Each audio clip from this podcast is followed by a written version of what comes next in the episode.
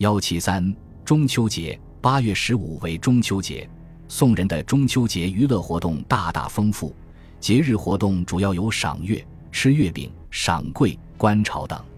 赏月是中秋节的主要内容之一。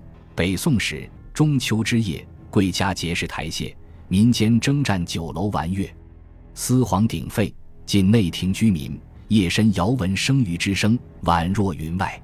屡礼儿童连宵嬉戏，到南宋王孙公子富家居士，莫不登危楼，临轩玩月，或登广榭，代言罗列，琴瑟铿锵，浊酒高歌，自以静息之欢。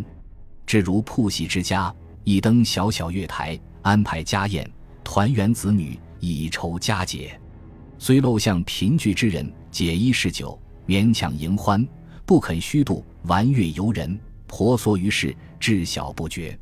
此外，在赏月之际，宋人又流行拜月习俗。新编《醉翁谈录》载：倾城人家不以贫富，能自行者至十二三，皆以成人之服饰之。登楼或于庭中焚香拜月，各有所期。男则愿早不蟾宫，高攀仙桂；女则愿貌似嫦娥，圆如法月。南宋人在赏月之时，还有赏灯之俗。此夕浙江放一点红羊皮小水灯数十万盏，浮满水面，烂如繁星。八月中秋，正值丹桂飘香之际，宋人除赏月外，又有赏桂观潮、吃月饼之俗。观钱塘海潮在宋尤盛，每年从八月十一日起便有观者，至十六、十八日倾城而出，车马纷纷。十八日最为繁盛，自庙子头直至六合塔。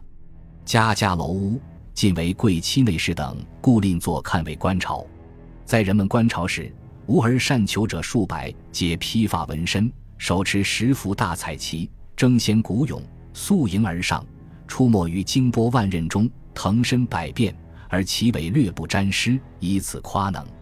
而豪民贵宦争赏银彩，江干上下十余里间，珠翠罗绮异目，车马塞途。